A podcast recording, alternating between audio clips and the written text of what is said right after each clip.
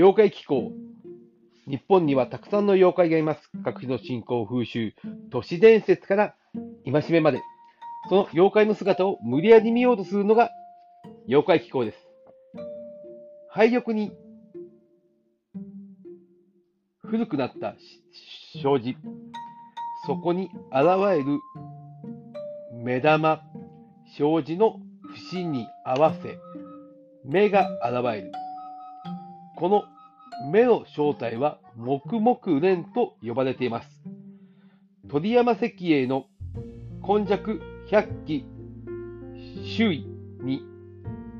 灰屋の障子に無数の目が現れ、現れた様が描かれ、演歌演歌後なくして、昔誰か住みし家の隅々に目を多く散らしは、ごうちの住みか、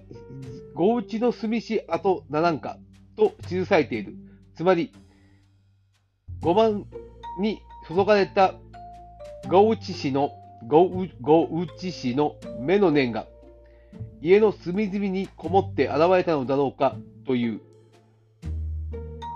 おそらく石英の創作であろうということになります。えー、黙々伝。え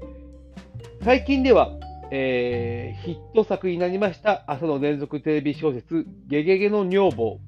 で、えー、水木しげるさんの次女、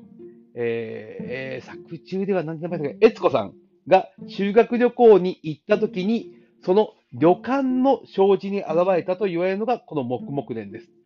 えー、まあ、わかりやすく言うと、障子に目ありというわけでございますが、えー、この黙々伝、えー、廃屋に行った時に、えー、人が驚かされたというふうに捉えることもできます。えー、江戸時代にはこの黙々伝がいるということで、えー、障子に、えー、油などをかけ、そこに水をかけることで、えー、その目が現れる、そのことを表して黙々伝として見せ物小屋にかけたという記述もあったりします。えー、実際はどのような妖怪であったのか、それともただ人のいたずらであったのか、えー、まだ分かりませんが、えー、黙々伝というものを見た、えー、水木さんの次女、悦子さんは、妖怪はいるんだと確信を抱くことになります。えー人の知らない世界、人の目が見えない世界、そして人が目を凝らして見る世界、これもまた妖怪の世界であります。えー、黙々念、えー、実際にいたかどうか、それよりも黙々でを見る我々の目も必要なのではないかと私は思ったりします。ではまた次回、妖怪の世界でお会いしましょう。